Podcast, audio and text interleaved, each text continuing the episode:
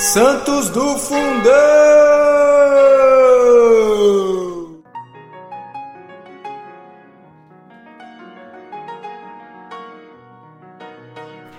Oi, pessoal. Hoje vamos ouvir um pouquinho sobre bem-aventurado Guilherme Howard.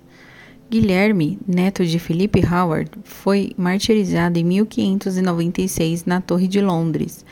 Era filho de Thomas Howard, conde de Arundel e de Surrey, e de Lady Aletheia Talbot, terceira filha do sétimo conde Gilberto. Educado no catolicismo, o rei lhe conferiu o título de Barão de Stamford em 1640 e mais tarde o de Visconde.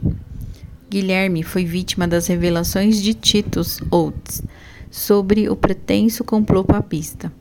Preso, o processo durou sete dias. Acusado de ter tramado a morte do rei, foi condenado à forca e depois de ser despedaçado. Morto em 29 de dezembro de 1680, deixava três filhos e seis filhas. Beatificado em 1929.